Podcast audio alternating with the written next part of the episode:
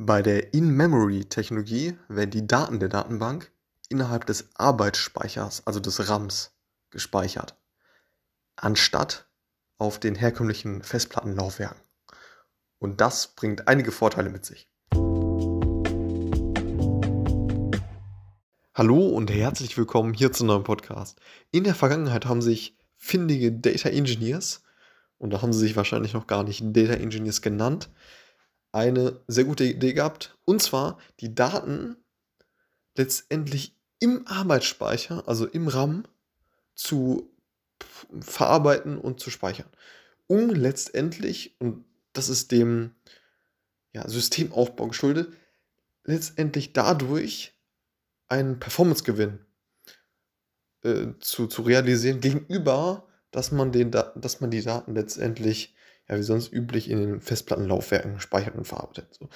Und ja, das ist eben diese, diese In-Memory-Technologie, die eben beschreibt, dass die Daten letztendlich ja, im Arbeitsspeicher, also im RAM, hm, prozessiert und äh, gespeichert werden. So.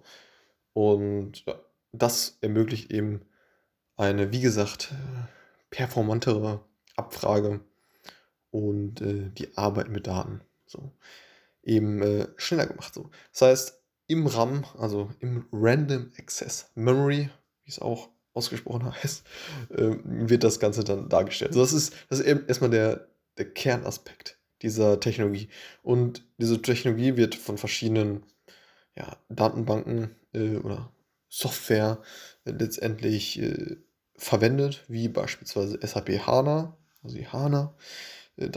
Dann ja, sowas wie Ray, äh, oder ExtremeDB, Apache Derby und so weiter.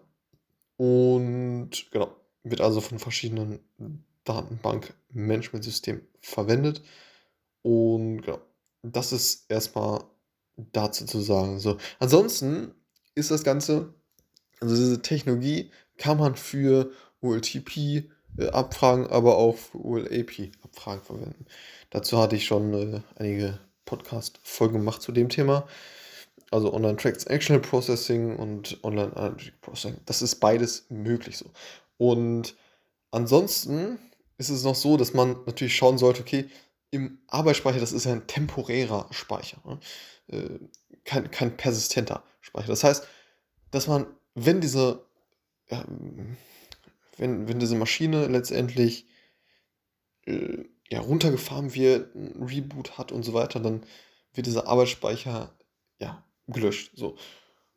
Und somit auch eben die Daten da drin. So.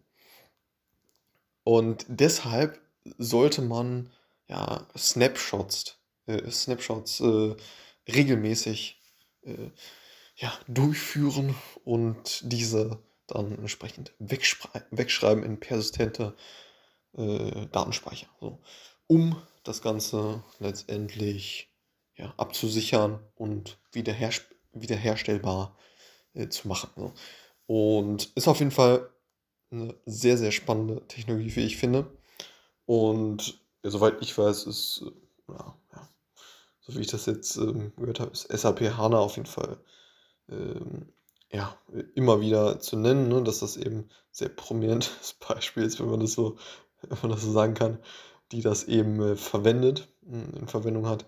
Und ja, es ermöglicht einen halt einfach, ja, dadurch deutlich schneller mit, mit den Daten letztendlich ja, zu arbeiten.